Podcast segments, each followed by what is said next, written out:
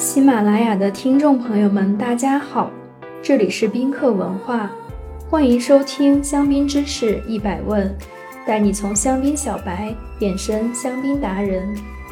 今天我们来讲一讲香槟酒 Killer 光线味儿。那么什么是光线味儿呢？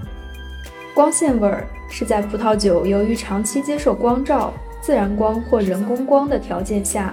酒液中的氨基酸以及核黄素，也就是维他命 B2，发生氧化还原反应而感染的一种特殊气味，被看成是葡萄酒的缺陷之一。在白葡萄酒，尤其是需要长期陈年的香槟中更加常见。一九八九年的一项科学研究表明，如果将酒瓶放置在距离四十瓦荧光灯三十五厘米的位置。绿色瓶装的起泡白葡萄酒，在十八个小时后会出现明显的光线味儿，而静态葡萄酒需要三十一个小时才会出现。但如果是白色透明玻璃瓶，短短三个半小时的照射，两种葡萄酒就都会出现明显的光线味儿。光线味儿具体是什么味道呢？多数情况会是花菜、橡胶或者玉米、大豆的味道。严重时甚至还会有臭鸡蛋味儿，更形象的说是晒过被子的味道，懂了吧？那怎样才能避免光线味儿呢？一、储存酒和运输酒的环境是不可忽视的因素，要避免酒长期处于自然光或者霓虹灯照射，尤其是白色透明的酒瓶，更是需要额外呵护。明月香槟酒庄曾就此做过一项实验，他们在酒窖内使用了 Neo 绿公司生产的特制 LED 照明系统。尽管历经了数个月、数千小时的酒窖陈年，专家分析发现，暴露在 LED 照射下的香槟并没有感染光线味儿。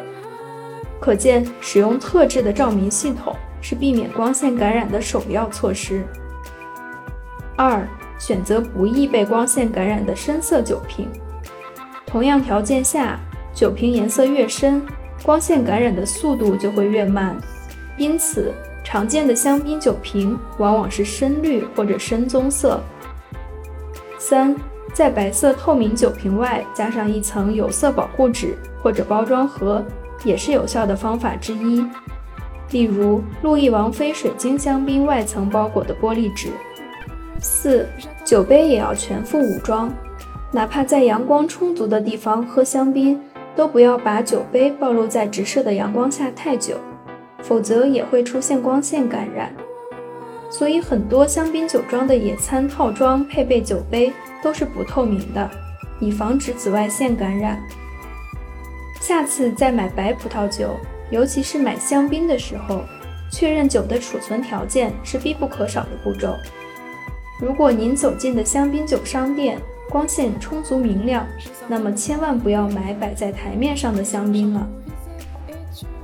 今日教大家光线味儿的法语发音，good lumière，good lumière，good lumière。你学会了吗？如果听友们有关于香槟知识的小问题，欢迎在评论区互动。也可以关注宾客文化公众号，发现更多香槟的资讯。